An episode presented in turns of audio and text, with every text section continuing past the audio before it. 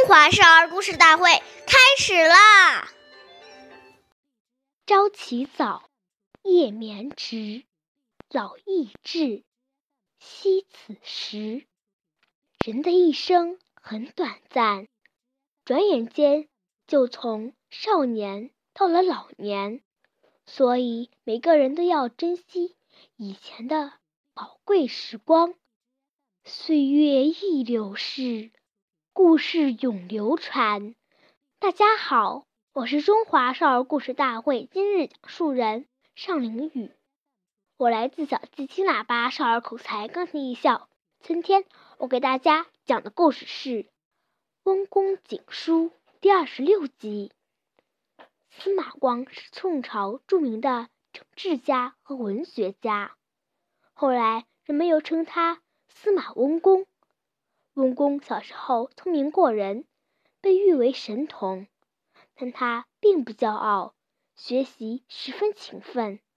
为了每天能早起读书，他让人用原木做了个枕头，用这个枕头睡觉很不舒服，头只要一转动就会滑下来，这样司马光就会惊醒，起来读书。后来，这个枕头被誉为“警枕”。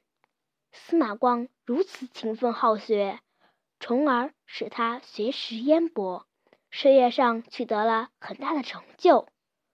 温公警枕的故事也成了后人学习的榜样。感谢您的收听，下面有请故事大会导师王老师为我们解析这段小故事，掌声有请。好，听众朋友，大家好，我是王老师，我们来解读下面这个故事。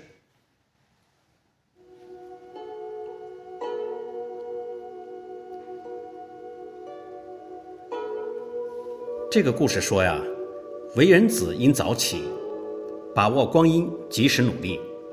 若经常晚睡甚至熬夜，不但对身体健康不好，也影响白天正常的作息。为中华之崛起而读书，是我们敬爱的周总理十二岁那年立下的雄心壮志。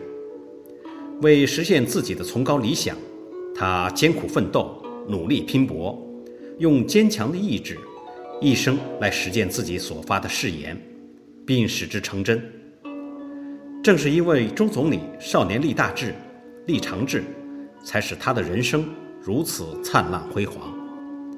所以，王阳明先生说：“志不立，无以成事。”一个人没有立志，这一生不可能把事情做好。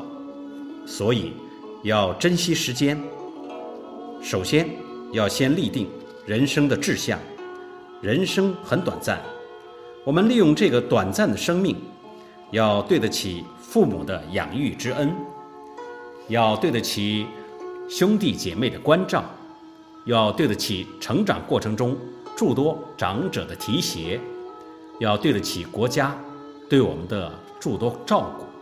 所以，当一个人念念都是念这些恩德，想着要去完成他人生的本分使命，他一定是尽心尽力孝顺父母，友爱兄弟，进一步去奉献社会。即使没有人去推他，他也会快步向前。好，感谢您的收听，我们下期节目再会。我是王老师。